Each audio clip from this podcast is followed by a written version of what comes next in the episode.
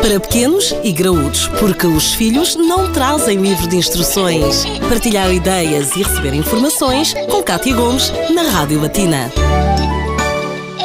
No Pequenos e Graúdos de hoje vamos partilhar já algumas dicas e conselhos sobre alimentação dos mais pequenos, nesta que é uma das quadras onde por si só já ingerimos bastante mais calorias do que aquilo que são as calorias, as calorias recomendadas. Hoje vamos falar novamente com a nutricionista Inês Pádua e mais especificamente sobre doces. Inês, eh, no dia de Natal devemos tentar limitar aqui os doces às crianças ou abre-se uma exceção? Dentro dos limites do, do, do que é razoável, não devemos limitar. Portanto, podemos abrir aqui uma exceção, isto é, não devemos deixar que as crianças fiquem empanturradas até ficarem mais doentes, até doer a barriga, mas também não é todo o dia para estarmos com restrições. Existem doces de Natal que são fritos, como por exemplo as rabanadas, ou então que levam uma grande quantidade de frutos secos ou frutos cristalizados, como o bolo rei, que são efetivamente mais calóricos mas também temos de perceber que, embora tenham gordura ou mais açúcar, é Natal e não temos que deixar de lado ou alterar as receitas que muitas vezes vêm de gerações já muito antigas. Não é naquele dia, no fundo, que temos que ter todas as preocupações, é isso que estás a querer dizer? Exatamente, tendendo a ter uma preocupação excessiva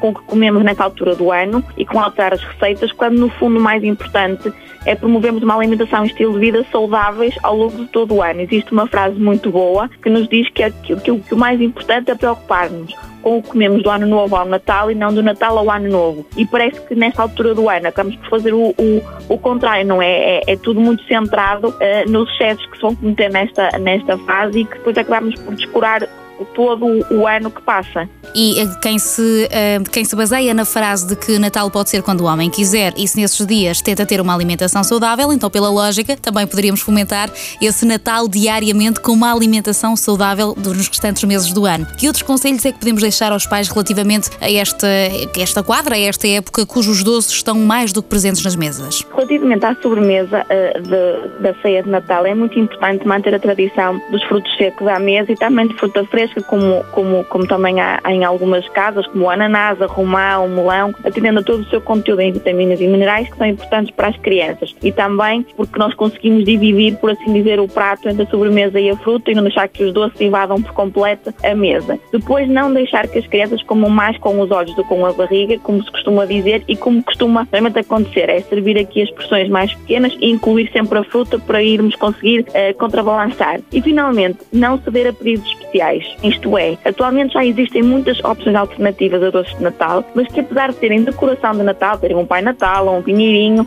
não são doces de Natal e são até mais calóricos. Por exemplo, agora é muito comum o chamado tronco de Natal, cheio de cremes e de chocolates e de recheios, e este pode ter uma fatia, pode ter o dobro das calorias de um pratinho de letria, o que portanto estamos a ver aqui que é, que é uma grande diferença. Já imaginou a quantidade de calorias presente numa única fatia? Pois muito bem. Então fomente aquilo que é as receitas tradicionais e o que mais se come nesta altura do ano e optando também por eh, uma alimentação saudável. E é disso que vamos continuar a falar no Pequenos e Graúdos ao longo dos próximos dias. Para pequenos e graúdos, a vida de filhos e pais, de segunda a sexta-feira, na Rádio Latina.